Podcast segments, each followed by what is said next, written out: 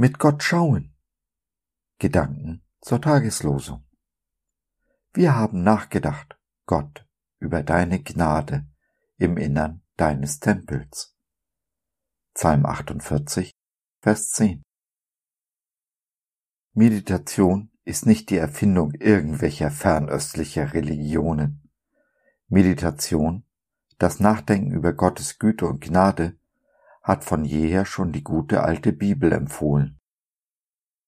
Damit kann man Tag und Nacht verbringen, denn Gottes Gnade reicht weiter, als die Himmel gehen. Tun wir nur so selten. Wir denken eher drüber nach, was wir alles nicht bekommen haben, wie schwierig alles ist und dass eh alles sinnlos ist. Gedanken dieser Art sind es, die uns hinabziehen. Dank für Gottes Güte, auch für die Dinge, die wir nicht verstehen, zieht uns dagegen nach oben, in Gottes Gegenwart. Was wir denken, bestimmt unsere Gemütslage, nicht die Umstände, denn diese kann man immer aus mindestens zweierlei Sicht sehen, wie ich sie empfinde und was Gott damit beabsichtigt.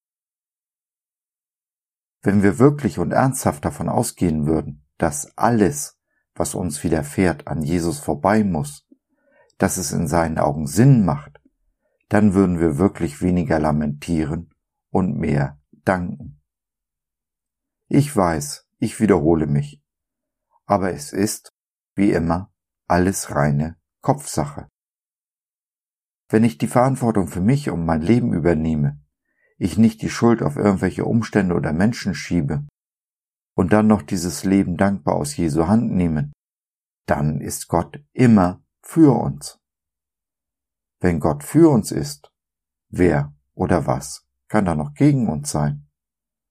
Römer 8, Vers 31. Wo, wie und wann auch immer du dir Zeit mit deinem Freund Jesus nimmst, ist völlig unerheblich. Dass du es tust, macht den Unterschied.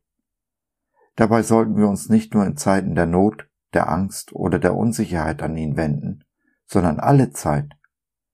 Die Gemeinschaft mit Jesu ist heilsam. Nicht nur für Körper, Seele und Geist, auch unsere Umstände werden geheilt, indem wir die richtige Perspektive bekommen. Denn wenn wir Zeit mit Jesus verbringen, fangen wir an, die Welt, die Menschen und die Umstände mit seinen Augen zu sehen. Und dieser Ausblick ist einfach fantastisch. Lass ihn dir nicht entgehen.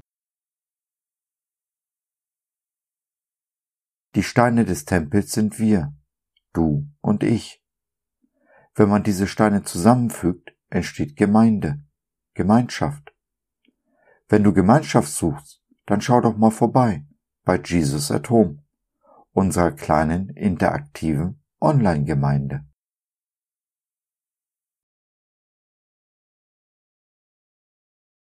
So, das war's für heute. Danke, dass du dir die Zeit genommen hast. Wir hoffen, wir konnten deinen Geist anregen und du konntest etwas für dich mitnehmen. Wenn du in unsere Community Jesus at Home reinschnuppern möchtest, Fragen, Anregungen und oder Kritik hast, dann besuch uns doch im Web www.gott.biz. Hier findest du nicht nur Gemeinschaft, Menschen, die den Glauben leben und mit dir teilen wollen, sondern auch viel Interessantes rund um den Glauben.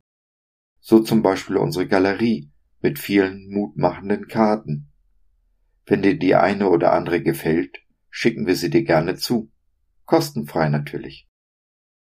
Also, schau rein, lass von dir hören. Wir würden uns sehr freuen. Bis dahin, alles Liebe. Dein Josef.